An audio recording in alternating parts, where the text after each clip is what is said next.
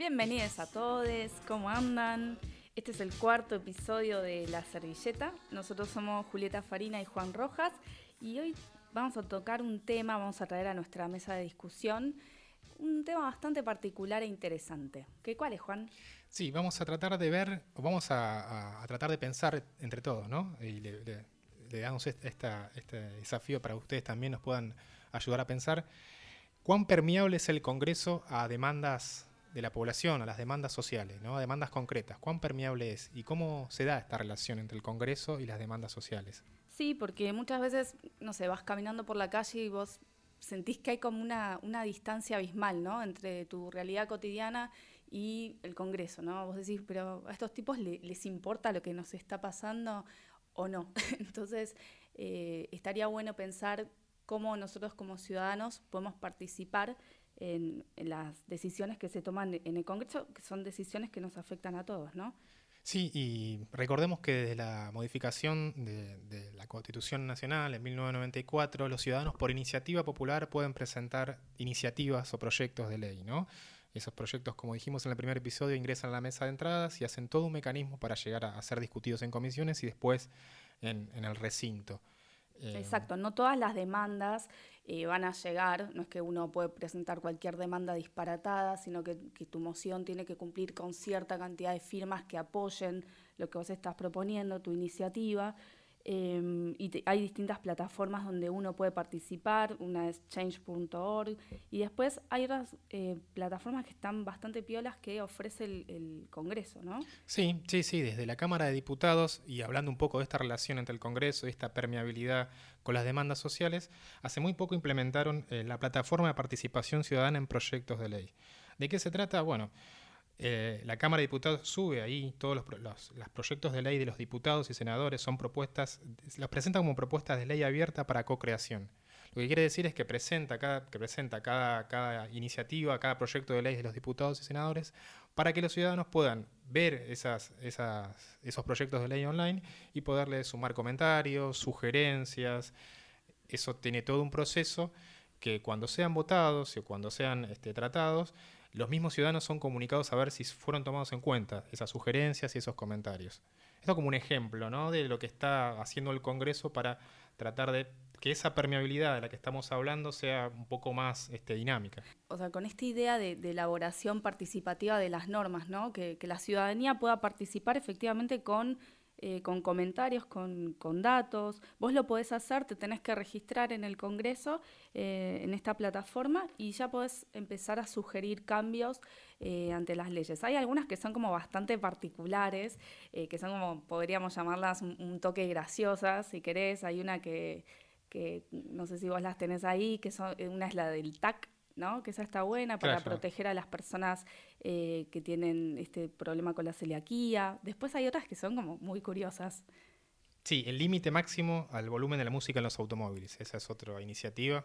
Hay que ver eh, cómo sigue esa, ese, ese proceso, esa iniciativa, si sigue con comentarios, si sigue con sugerencias y si también se vota como ley, ¿no? Pero es verdad, está el proyecto de la ley SINTAC para, para las personas con celiaquía, esa es otra. La ley de promoción de movilidad sustentable, eh, la ley de regulación y prohibición de plástico en un solo uso. Está, bastante piola también. Sí, y bueno, y nos adentramos ya, nosotros tuvimos la oportunidad de, tratar de, ver ¿no? qué proyectos hay en, la sociedad que trabajan colectivos, que trabajan organizaciones y que, con mucho pulmón y con mucha fuerza quieren llegar a, que se transforme en ley, y que, pero además que se transforme en ley, que se transforme en una política pública, ¿no? Sí, un caso que, nos encanta el trabajo que están haciendo.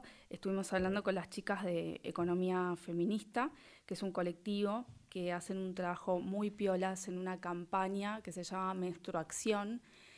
Y ellas ahí lo que están tratando es de primero instalar el tema, esta, esta demanda que tenemos las mujeres, o mejor dicho, todas las personas que tenemos vulva y menstruamos, Recordemos que no todas las personas que menstruan son mujeres, ni todas las mujeres menstruan. Entonces, eh, partiendo de, ese, de este tabú que hay con la menstruación, ellas hacen un trabajo súper interesante esta campaña, eh, basándose en tres pilares, y eh, lo que reclaman es que haya una política pública. ¿no? Está muy bien pensado todo lo que plantean. Ellas parten desde la consideración de que la menstruación es un factor de desigualdad. Primero económica, después eh, lo tratan como si fuera un problema ambiental, que verdaderamente lo es, y la desigualdad educativa y el problema que esto trae en cuanto a salud pública.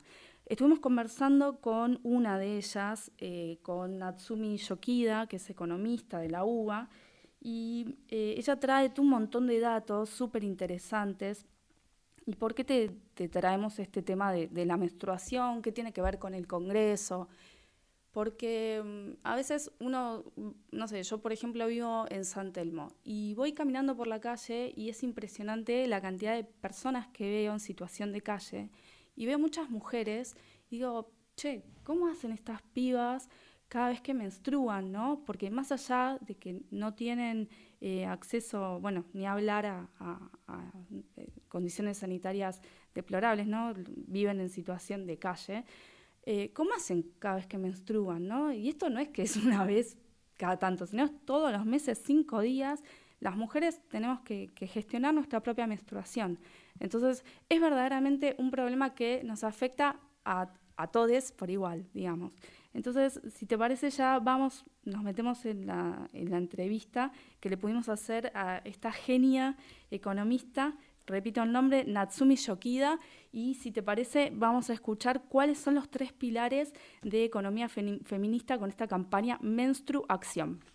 La propuesta consiste básicamente en abordar la menstruación desde un enfoque de la salud pública y de la educación sexual integral. En este sentido, el primer reclamo que tiene la campaña es la quita del IVA de los productos de gestión menstrual, entendiendo que son productos de primera necesidad y que el impuesto sobre ellos, sobre todo un impuesto como el IVA, que es un impuesto regresivo, crea una desventaja para las personas que menstruan. Eh, al mismo tiempo, entendemos que esta quita del IVA debería ser acompañada de políticas de em, control de precios o algún complemento que impida que la quita del impuesto se traduzca simplemente en una mayor ganancia para las empresas que venden en este tipo de productos. El segundo reclamo eh, consiste en exigir de la distribución gratuita de métodos de gestión menstrual en escuelas, en cárceles, en hospitales y en otros espacios comunitarios. Creemos que el Estado debería garantizar esta distribución. El tercer reclamo es que tiene que haber más datos y más estadísticas para hablar de la menstruación, tanto desde la salud como en general, en términos poblacionales. Hay un montón de datos que complementan a la, a la cuestión y con los que no contamos a la hora de hablar de ello. Bueno, te voy a tirar unos datitos para que tengas en cuenta. Eh, la pobreza en este primer semestre de 2019 está alcanzando un 35,4% y la indigencia un 7,5%. ¿sí? Estamos hablando de 10 millones de pobres y más de 2 millones de indigentes. Entonces, estamos hablando de personas concretas, de carne y hueso, estamos hablando de, un derecho, ¿no? de, una necesidad de acceso eh, no es un lujo menstruar, sino que estamos eh, pidiendo con esta campaña, nos sumamos, que se incluya como una necesidad básica. ¿no? No es un, producto, los productos de gestión menstrual eh, no son productos de cosmética, nosotros no, elegimos, digamos, nosotras menstruamos porque necesitamos acceder a esos productos porque necesitamos gestionar nuestra, nuestra propia menstruación. Sí, y lo que estás marcando es eh, un poco también, y esto Natsumi también lo remarca eh, desde la campaña Menstruación, hay, una, hay un factor de desigualdad económica ¿no? entre, entre la brecha salarial ya entre hombres y mujeres. ¿no? Y me parece que, que, esto que venís contando y lo que Natsumi después desarrolla como una dimensión también de la desigualdad económica es algo que también hay que tratar desde, la, desde cualquier este, iniciativa de política pública, ¿no? Exacto. Si te parece, seguimos escuchando a Natsumi, que tiene otro eje de la desigualdad. Desde la campaña de menstruación siempre decimos que la menstruación es un factor de desigualdad y por eso activamos. Esta desigualdad la podemos ver en un montón de dimensiones y, por ejemplo, podemos hablar de la dimensión económica. Eh, el contexto económico y en términos de la desigualdad de género es que la brecha de ingresos, por ejemplo, es del 27%. Esto significa que las mujeres en promedio perciben ingresos que son un 27% menores que los que en promedio perciben los varones. Al mismo tiempo, en la distribución del ingreso puede verse como los primeros deciles, es decir, esos estratos de menores ingresos, se encuentran feminizados. Para tener una idea, el primer 10% de la población en términos de ingresos, es decir, el 10% más pobre, tiene contenido en su interior un 70% de mujeres. Sabemos también que las mujeres están concentradas en ramas de la producción que están asociadas al trabajo doméstico y a la reproducción y que son ramas que tienen peores condiciones de, trabajo, de registro, eh, de menores ingresos y asimismo otras ramas de la producción también se encuentran masculinizadas que eh, también tienen eh, en promedio mejores ingresos. Esta foto, digamos, también nos da la pauta de que el hecho de que la mayoría de las personas que menstruamos somos mujeres y viendo también esta desigualdad económica, el costo de menstruar recae es una población que eh, ya empieza con falos en la rueda, de alguna forma. Eh, después lo podemos comentar un poquito más, pero en septiembre, por ejemplo, con precios de septiembre, el costo anual de menstruar ronda los 2.400 pesos, los 2.900 pesos en tampones o en toallitas, eh, que es un monto que se puede equiparar a entre 50 o 60 cartones de leche. Si es un costo que eh, a los hogares más pobres o, más, eh, o indigentes les complica mucho la economía doméstica. Y para que tengamos una idea de la noción en términos de hogares, más del 50% de los hogares, casi el 60% de hecho, tienen al menos alguna mujer en edad de menstruar. Entonces, en este sentido, entendemos que es un factor de desigualdad económica.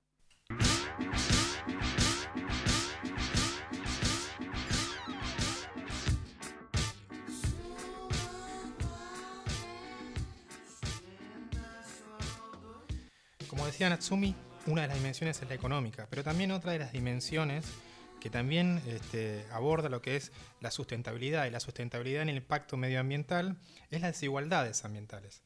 Exacto, por eso te, los invitamos, les invitamos a pensar que no es cosa de mujeres o de, personas con vulvas solamente, sino que tiene que ser una política de Estado, porque también hay cuestiones ambientales que, si te parece, Natsumi nos explica muy bien. También el impacto de la menstruación genera desigualdades ambientales. En Argentina, por ejemplo, el desecho que genera la producción de toallitas, eh, el consumo de toallitas y tampones, genera 132 mil toneladas al año de basura que no es reciclable.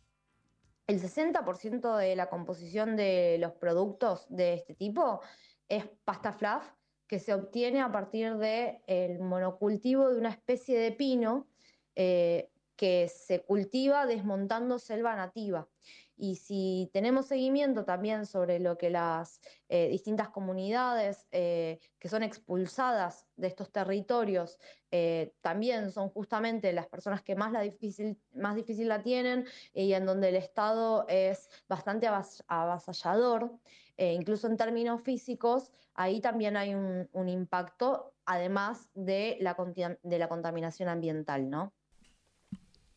Así como la contaminación ambiental, también hay otras dimensiones y otras desigualdades que se aborda desde economía feminista sobre la campaña de menstruación, y es la desigualdad educativa, por un lado, y la desigualdad en salud, por el otro, ¿no? Exacto, porque bueno, muchas veces eh, las chicas, ahora lo, va a comentar un poco Natsumi, pero muchas veces eh, es verdaderamente una causa de, ausentismo escolar y eso afecta verdaderamente en el rendimiento de, las chicas eh, a la hora de, de, ir o no a la escuela. Así que recordemos que hay mucho tabú eh, cultural sobre el tema. Eh, entonces, si te parece, escuchamos un poquito esta problemática relacionada en cuanto a la salud eh, y a la educación. Entendemos también, por ejemplo, que es un factor de desigualdad educativa. acá ya tenemos que recurrir a datos de otros países. Por ejemplo, en India y países de África, el ausentismo escolar por causas que están vinculadas a la menstruación se estima en un 20%. En términos mundiales, eh, organismos internacionales dicen que es entre un 10 y un 20%. pero es un umbral bastante grande, es una estimación eh, poco certera, justamente por la falta de datos y estadísticas que hay al respecto. Entre quienes no pueden afrontar, digamos, los costos de gestionar el sangrado, es muy común que se falte a la escuela. Eh, y bueno, y además en muchas escuelas no hay eh, baños limpios o en condiciones con tachos de basura que permitan que de forma cómoda se pueda gestionar la menstruación. Eh, entonces las chicas que no pueden este, acceder a este tipo de productos, bueno, muchas veces pierden días de clase y eso hace también a una brecha en los días de estudio, digamos. Por otro lado, es también un factor de desigualdad en términos del acceso a la salud, que puede tener tanto que ver con la falta de acceso a agua potable, instalaciones sanitarias limpias y mismo los productos de gestión menstrual, que muchas veces esta desigualdad hace que eh, muchas personas recurran a utilizar materiales o recursos que son inapropiados para contener el sangrado o que no se los cambien con la frecuencia que es recomendable. Y esto puede llevar a infecciones del tracto reproductivo que en ocasiones puede llevar incluso a la infertilidad hay desafíos también, ¿no? Que, plantea Natsumi y que también está trabajando la campaña de menstruación, ¿no? Y es que además de que no hay este, datos oficiales, eh, la, comprensión, la representación que hay desde, los que manejan estos datos es que se manejan también todavía con, con, la estructura binaria, ¿no? ¿no? No da cuenta de la diversidad de identidad sexual, ¿no? ¿Qué pasa con los trans? ¿Qué pasa con los travestis? qué, pasa con, todas estas identidades que también no son contempladas, no solo por las, porque no hay datos oficiales, sino que no son contemplados también dentro de lo que, lo que puede llegar a ser una medición o una estimación.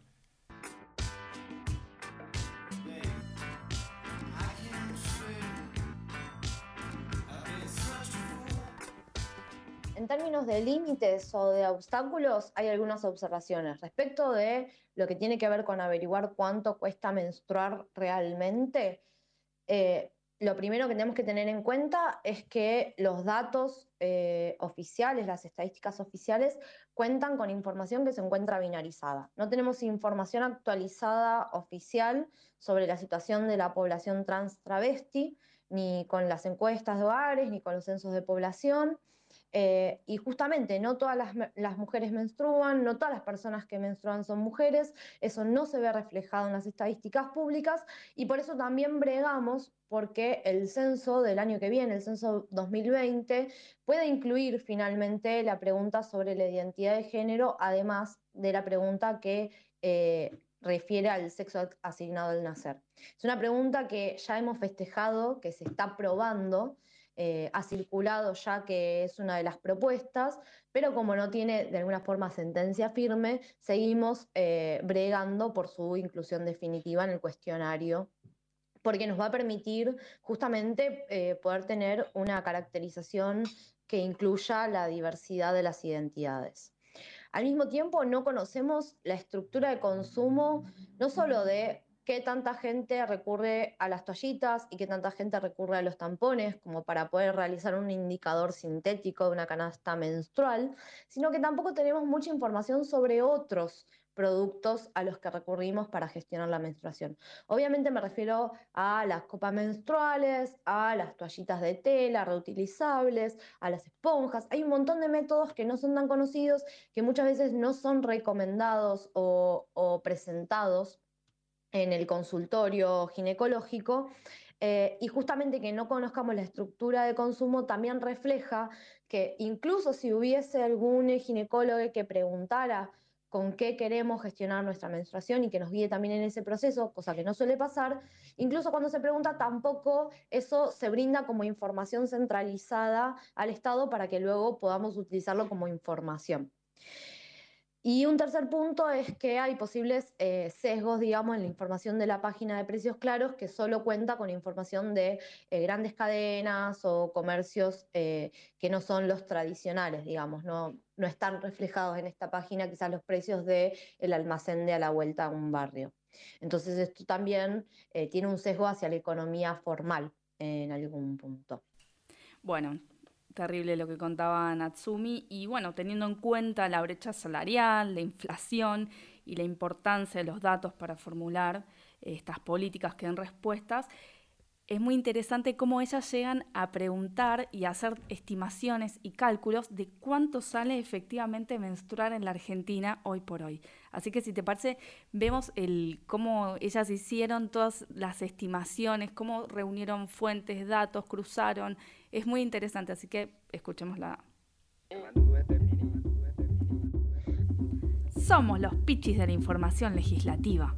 Y encima nos gusta. La servilleta podcast.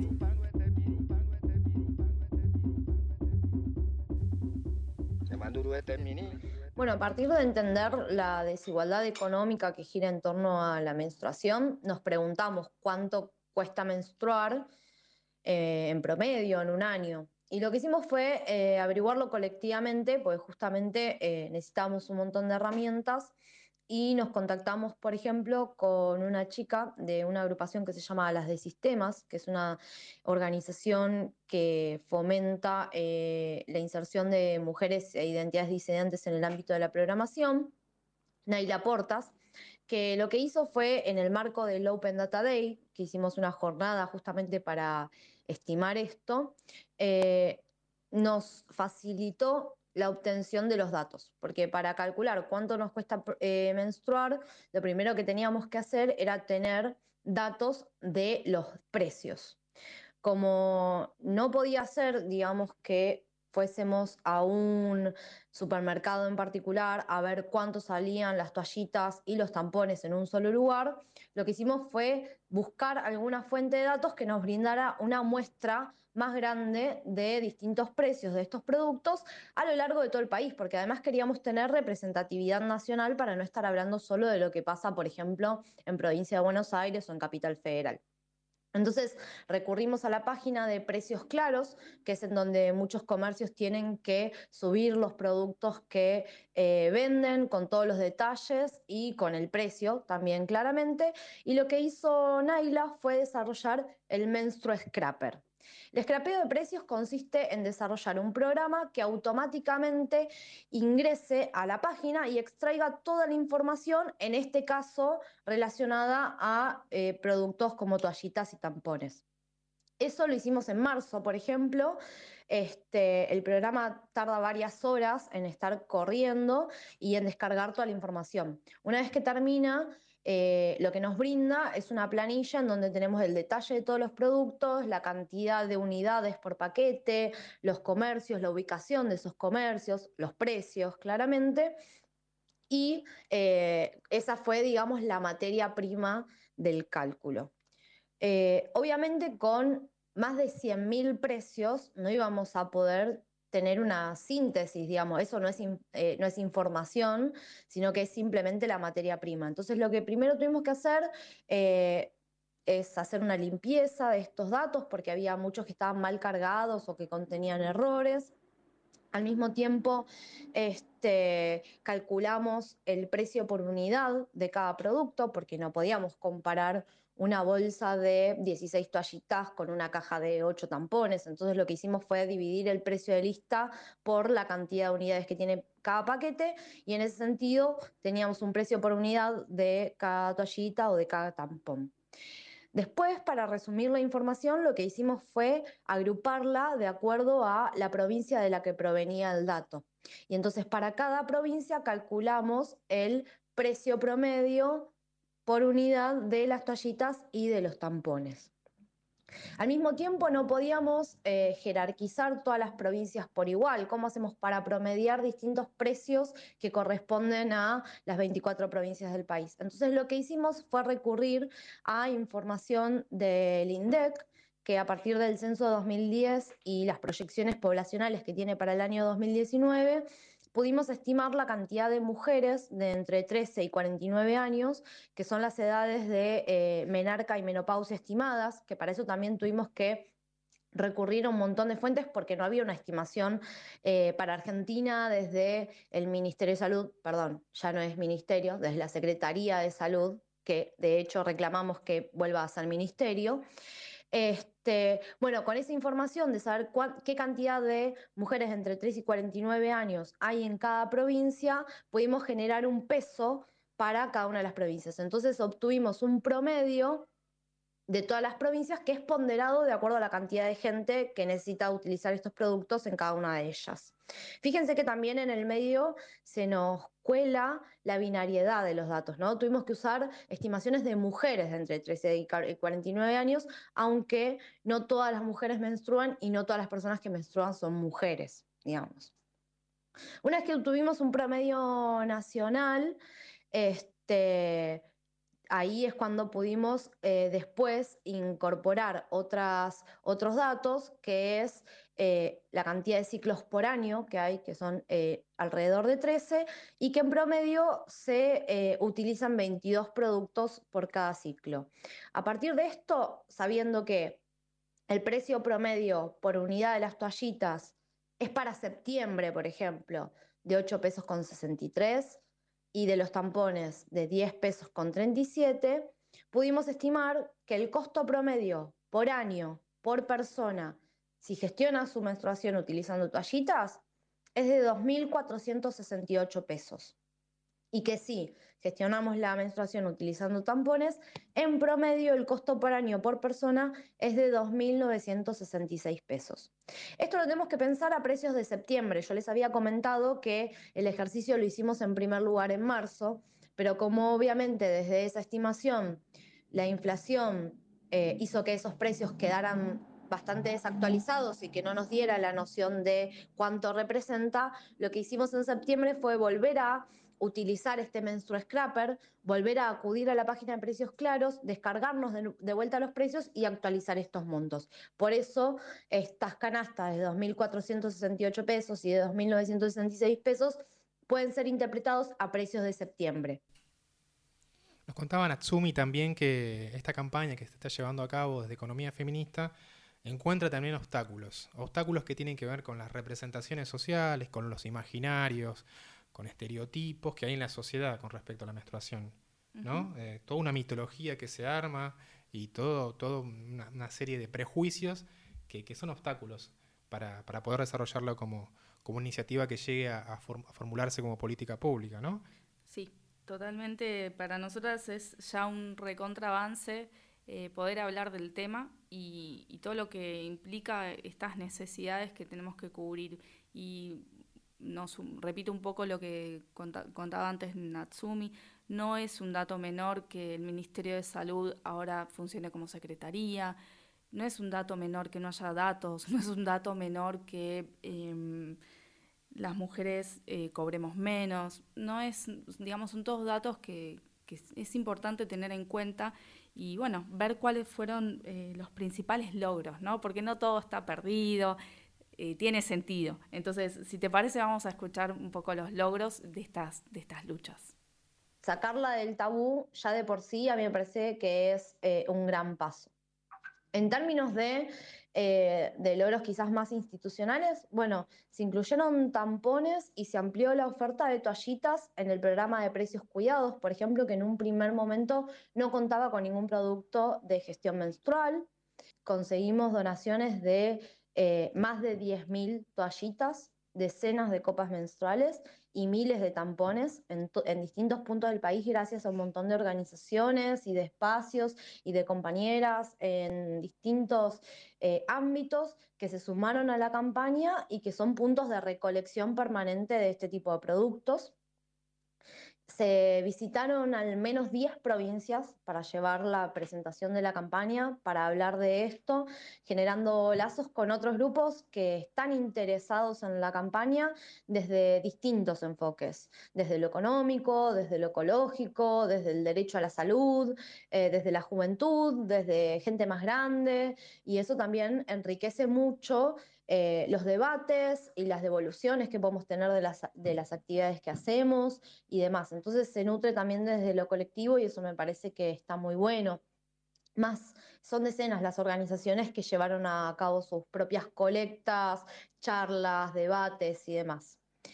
Eh, en términos de los proyectos de ley, ya tenemos 12 proyectos eh, de alcance tanto nacional como local que buscan que estos reclamos, es decir, la provisión gratuita de elementos de gestión menstrual, eh, eh, la incorporación de más datos, estadísticas eh, a las estadísticas oficiales y la quita del IVA a los productos de gestión menstrual, se conviertan efectivamente en políticas públicas.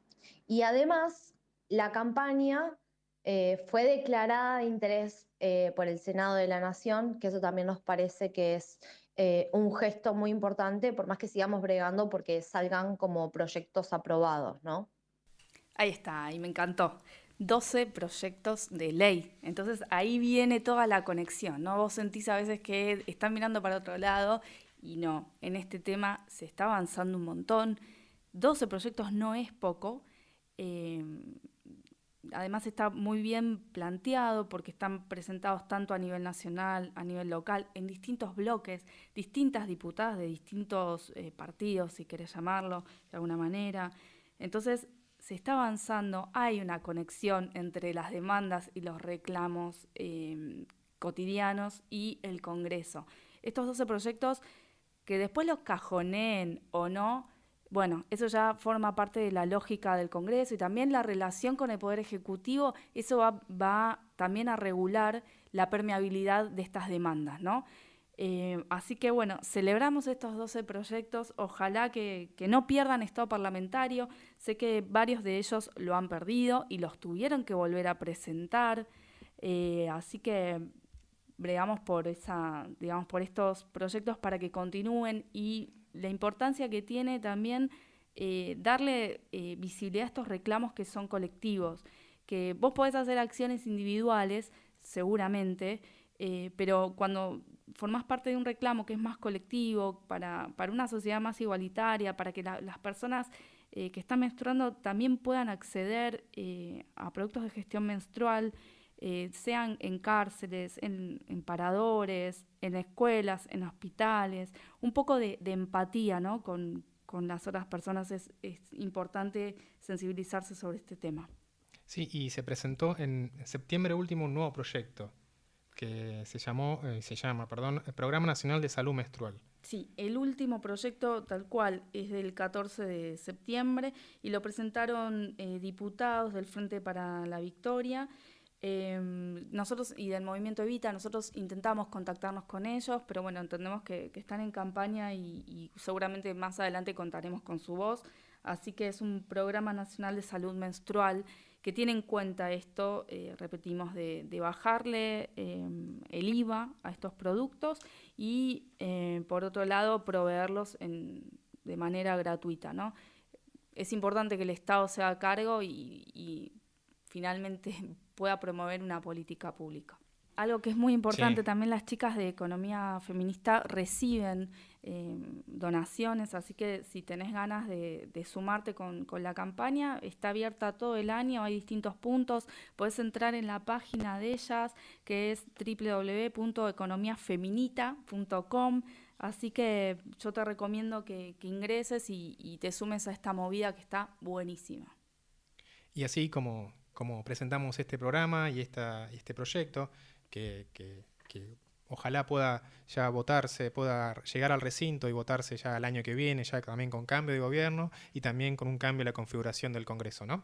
Sí, es, poco probable, sabemos que es poco viable que, lo trate al menos esta conformación del Congreso, pero no perdemos las esperanzas, no bajamos los brazos, seguiremos intentando y esto también va a salir, será ley. Para la historia de la humanidad, 36 años es la nada misma. Para nuestro país, 36 años de democracia es todo un récord. La Servilleta, el primer podcast de educación ciudadana. Bueno, y se vienen las elecciones, ¿no? Y uno parece que al vivir en democracia y lo tenemos como renaturalizado el tema del, del voto, pero el voto femenino particularmente fue un derecho que fue ganado y te queremos traer a dos mujeres eh, súper importantes. Una de ellas quizás pasa más desapercibida, la otra es un poco más polémica y genera más pasiones. Eh, pero una de ellas es Julieta Lanteri, una tocaya. Eh, Julieta es muy interesante su caso porque ella fue italiana, vino acá a la Argentina y no la dejaban votar. Simplemente, básicamente por ser mujer. Entonces tuvo que hacer toda una, como una especie de, juicio y pedir permiso para votar. Y lo logró, lo consiguió. Y fue la primer mujer que votó. Así que Julieta, esto fue en 1911. Eh, ella ya sentó un precedente, fue la, después no solo eso, sino que además fue la primer candidata femenina, así que la primera mujer que se postuló un cargo político.